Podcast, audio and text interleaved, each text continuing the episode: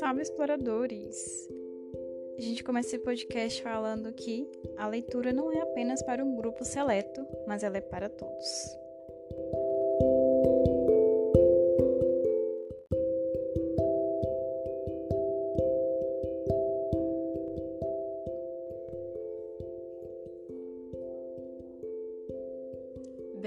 Esse podcast tem o objetivo de exterminar o mito de que a leitura é apenas para os outros. A leitura não é um dom, ela é um hábito. E um hábito até que se torne natural requer esforço. Ele é a consequência de exercício praticado repetidas vezes. Hoje vamos fazer uma reflexão sobre a nossa sociedade e a relação dela com a leitura. E a primeira coisa que nós leitores percebemos é que as pessoas se tornam indiferentes quando o assunto é livro. Elas nos olham diferente quando nos veem andando por aí com o livro na mão e acabam reforçando o mito de que a leitura é apenas para um grupo seleto e que ela não pertence a esses grupos. Apenas os nerds, CDFs e, entre aspas, as pessoas estudadas, que é lamentável. O brasileiro é a comunidade mundial que menos lê, apesar dos gráficos até mostrarem uma certa melhora, mas o número ainda é pequeno.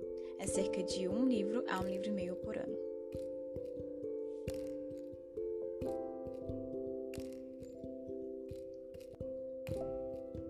Mas tudo isso gera uma pergunta, e ela está contida nas entrelinhas.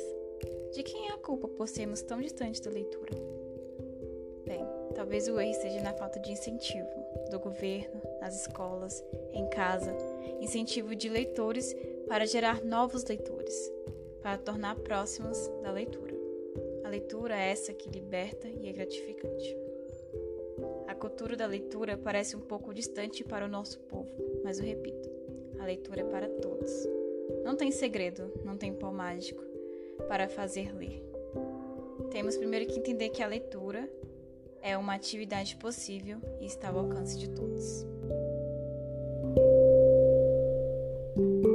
A pessoa que lê, ela não é um ET e tampouco o ser mais inteligente do universo. Ela não é a única que pode. A leitura também é para você. Existem diversos e diversos livros no mercado com incontáveis títulos, esperando que eu e você os explore.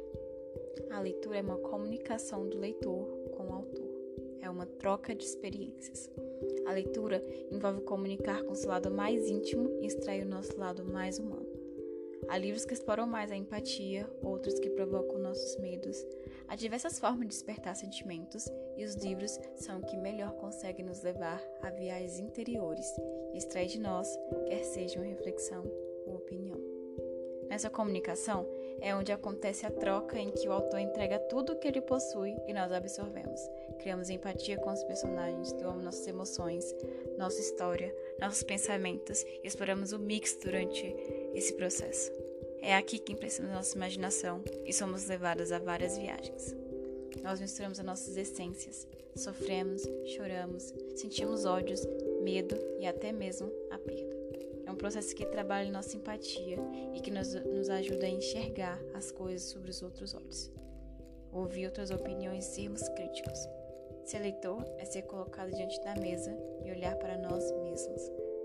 Ler é muitas das vezes um casamento de ideias. Cabe falar aqui também que existem diversos assuntos que o livro pode abordar e que a cada leitura pode ocorrer de encontrar no mesmo livro uma nova descoberta porque nós amadurecemos e o leitor e nós também muda, muda opiniões e reflexões. E nisso também nós temos que reconhecer que existe o livro certo para os momentos certos da nossa vida. Haverão livros que nos atrairão e outros que iremos torcer o nariz. Mas se houver um novo encontro, a resposta pode ser diferente. Por nós estaremos diferentes. Depende de você, dá uma oportunidade.